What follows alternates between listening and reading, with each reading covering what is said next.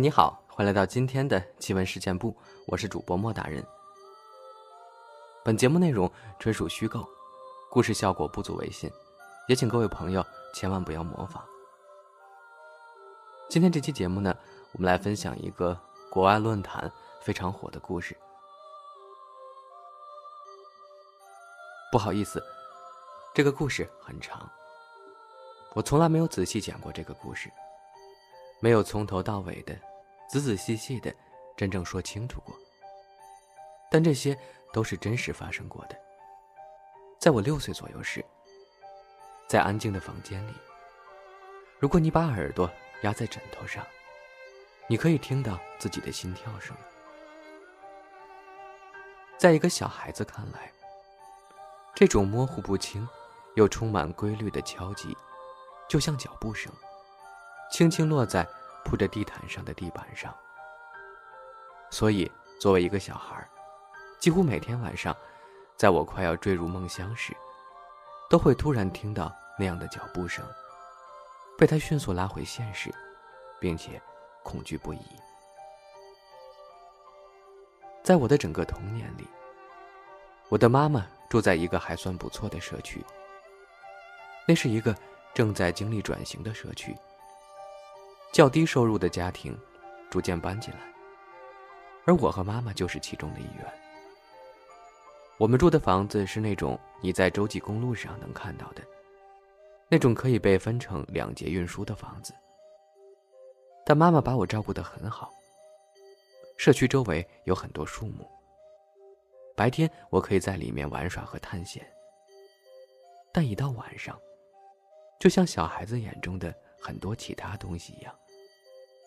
那片林地，就显现出邪恶危险的模样。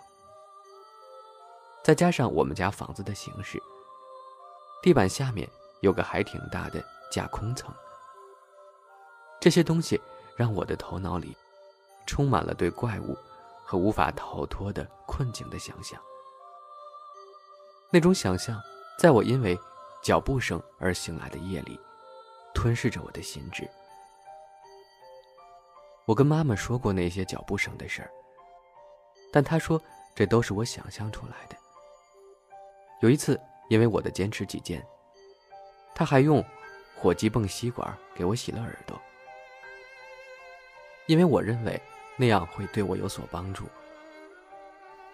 当然，并没有。尽管有那些诡异的氛围和脚步声，但真实发生的怪事只有一样。时不时的，我会在下铺醒过来。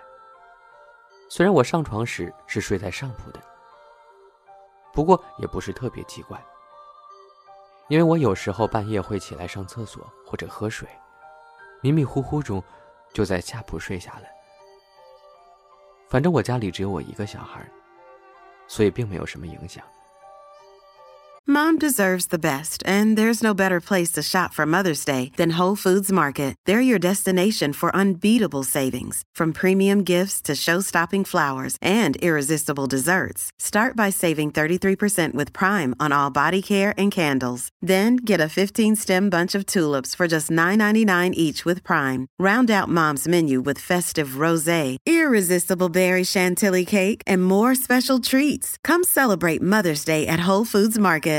这种情形，一周会出现一两回。醒过来的时候，我在下铺，但不是特别吓人。然而有一个晚上，我醒来的时候没在下铺，然后我听到脚步声，但太困了，没能完全清醒过来。让我醒过来的不是脚步声或者是噩梦，而是寒意，很冷。我睁开眼睛，眼前是星空。我在树林里。我立刻惊坐起来，想搞清楚是怎么回事。我觉得自己好像在做梦，但又不太对劲儿。身处林中这件事儿也不对劲儿。我面前是一个瘪掉的充气泳池的浮床，鲨鱼形状的那种，这让整个场景更加不真实。然而过了一会儿，我也并没有醒来，因为我没有在梦中，我站起来，试图分辨方向，但是这眼前的树林是那么的陌生。我经常在家附近的林地玩耍，对这里非常熟悉。但如果我不在那片林子里，我怎么出去呢？我迈了一步，脚下突然传来剧烈的疼痛感，让我跌回原地。我踩到了荆棘刺，借着月光，我看到周围到处都是荆棘。我又看见自己另一只脚倒是好好的，我身上的其他地方也都好好的，没有一丝的伤痕，甚至都不是很脏。我在原地哭了一会儿，然后又重新站起来。我不知道该朝哪里走，就随便选了个方向，努力抑制住自己想要呼救的冲动。毕竟我不确定是否希望被找到，不管是被什么人，还是被黑暗中的什么东西。我感觉自己走了好几个小时。我试图尽可能的让自己直走。如果需要绕路，就尽量矫正一下方向。但我只是个小孩子，我好害怕呀。黑暗中并没有嚎叫或者呼喊，唯一的一声响动让我受到了巨大的惊吓。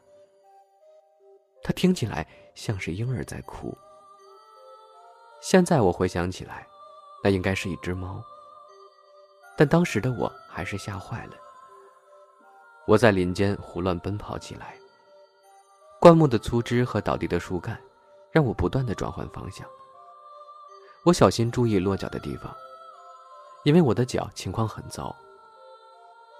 但是我过于关注脚下了，却没注意自己奔跑的方向。听到那声响动后不久，我看到了一样东西。那东西带给我的绝望，在此后的人生中。再也没有东西可以比拟的，是那个充气泳池的浮床。我离自己醒来的地方只有三米远。这不是什么灵异现象或者时空扭曲，我迷路了，我又回来了。在那刻之前，我想的更多的是离开林地，而不是我怎么来的。但是回到了原点之后，我的思绪开始游走。我甚至不确定，这里是不是我平时玩耍的那个树林。虽然我一直保持着这样的希望，是我围着这个点跑了个大圈儿，还是我在中途折返回来了？我该怎么出去？这个时候，我想到北极星是天上最亮的星星，于是，在天上找到最亮的那一刻，开始跟着它走。终于。周围的景色开始变得熟悉起来。当我看到那条沟时，一条脏水沟，我经常跟朋友在里面打泥巴仗。我知道我走出来了，因为脚疼，我走得很慢。但是现在离家这么近了，让我突然开心起来，于是轻快的小跑起来。当我越过邻居家的房子，真切的看到我家屋顶时，我忍不住哭泣起来，跑得更快了。我只想赶快回家。我已经决定不会跟任何人提起今天的事儿，因为我也不知道该怎么说。我会想办法进屋，梳洗干净，然后上床。等我转过弯，我家的房子完全出现在视野里时，我的心沉了下去。屋子里灯火通明。我知道妈妈起来了，而我必须跟她解释我去了哪儿。但是我都不知道从何说起。我奔跑的脚步慢下来，变成小跑，又变成慢走。透过百叶窗，我看到妈妈的剪影。虽然不知如何向她解释这一切，但这样的烦恼并没有让我停住脚步。我走上门廊的几级台阶。握住门把手，转动。就在我要推门进去的那一刻，两只手臂缓住了我，把我用力往后拉去。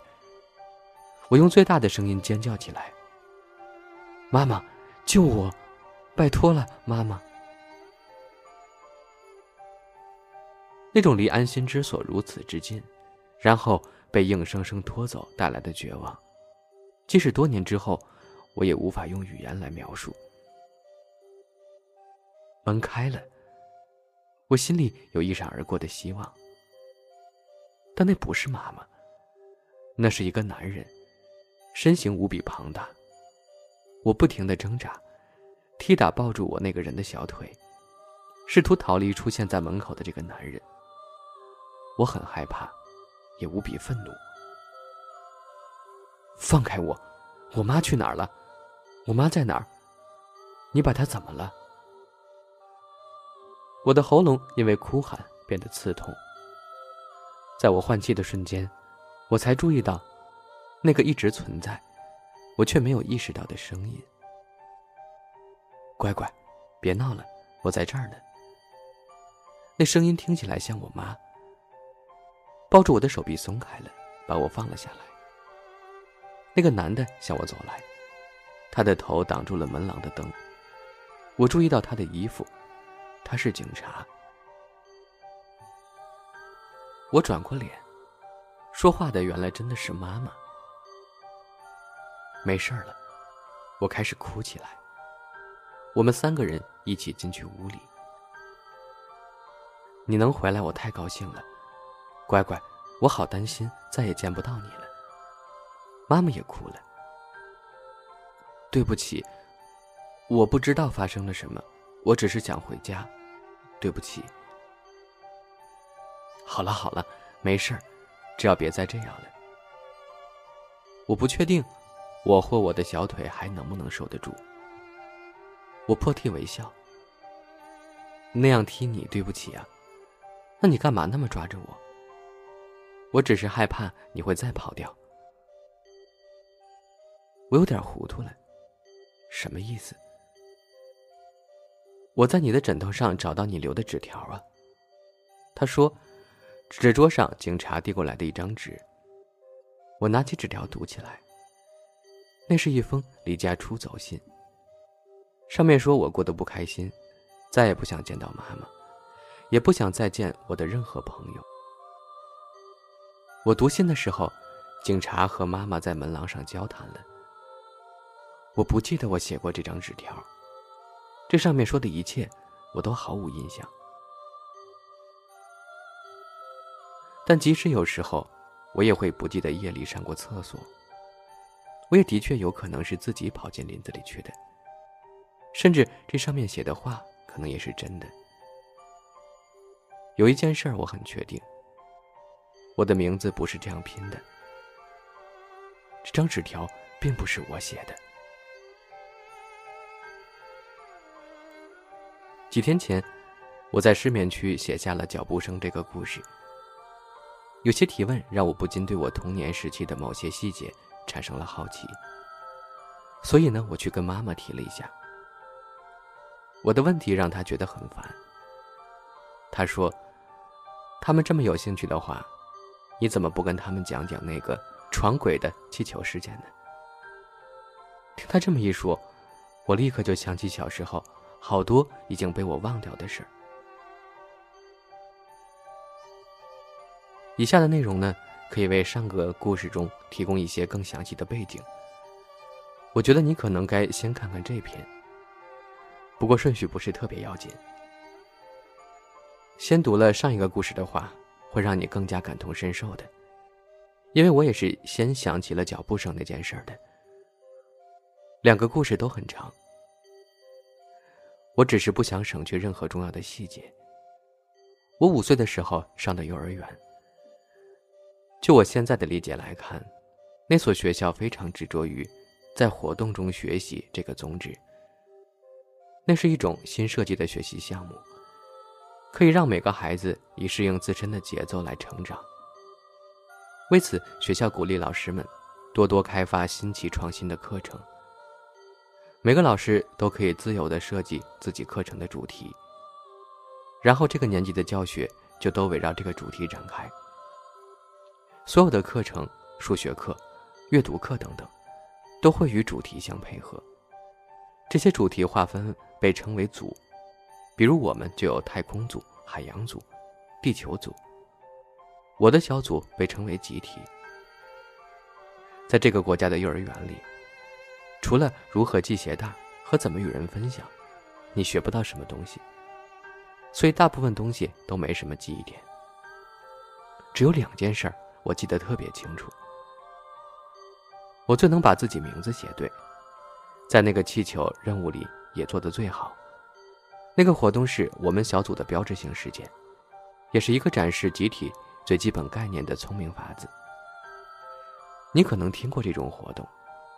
刚开学时的一个星期五的早上，我记得那是星期五，是因为我当时对这个活动和他被安排在周末前一天这件事儿特别激动。我走进教室，看到每个人的桌上充得鼓鼓的气球，气球下端的绳子被胶带粘在桌子上，桌上有一支马克笔、一支钢笔、一张纸和一封信。